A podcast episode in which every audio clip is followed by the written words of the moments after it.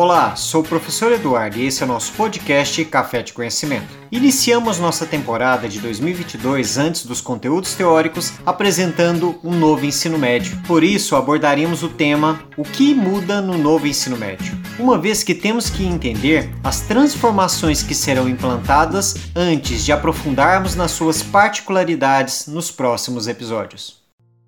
Inicialmente, devemos entender que as mudanças, ou seja, a implantação do novo ensino médio, tem que ser observada a partir da realidade de Minas Gerais, com o objetivo de garantir a oferta de educação de qualidade a todos os jovens e aproximar as escolas à realidade dos estudantes de hoje, considerando então as novas demandas e complexidades do mundo do trabalho e da vida em sociedade.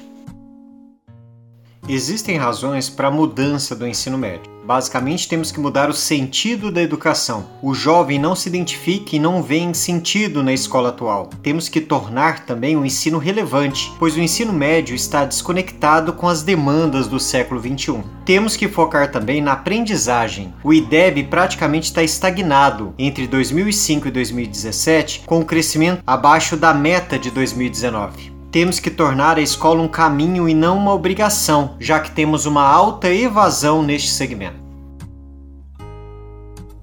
Especificamente sobre as mudanças, podemos entender que existe agora uma centralidade no estudante. A escola agora torna-se um ambiente acolhedor e relevante para os jovens temos também o princípio do protagonismo juvenil. Os estudantes, nessa nova proposta, participam ativamente no seu processo ensino-aprendizagem. Outro ponto importante é o desenvolvimento integral, ou seja, o estudante é considerado em todas suas dimensões, tanto intelectual, física, cultural, social e emocional. O aspecto projeto de vida, ele vai levar o estudante a ser orientado a refletir sobre si mesmo, identificando suas aspirações nos ambientes pessoal, profissional e social, transformando os sonhos em objetivos concretos e planejar formas de alcançar. A outro fundamento é interdisciplinaridade. Os educadores articulam seus objetivos de acordo com os componentes curriculares, de forma que o estudante tenha uma visão mais ampla e uma compreensão orgânica e menos fragmentada do conhecimento.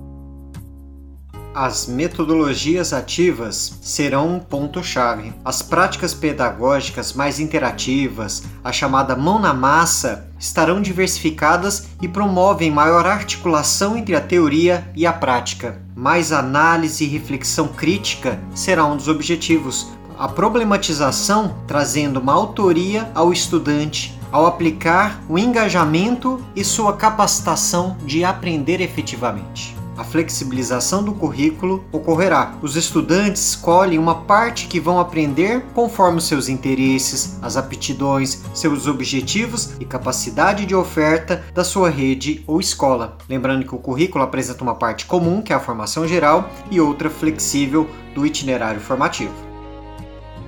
Outra mudança é educação profissional e tecnológica. Ocorrerá a oferta de cursos técnicos também em nível médio, dos programas de qualificação profissional, formações experimentais ou então formações no ambiente de trabalho para aprendizagem e também para o estágio a carga horária ela vai ser ampliada, a avaliação ela terá um caráter formativo e teremos também a equidade e contemporaneidade. As escolas se comprometem a implementar as inovações tendo como foco a promoção de uma qualidade tanto ligado ao tempo e ao espaço do aluno. Chegamos ao fim do nosso episódio. Aguardamos a sua participação aqui no podcast, no nosso blog ou nas redes sociais agregadas. Qualquer dúvida, entre em contato. Edição de som Eduardo Rosetti de Carvalho.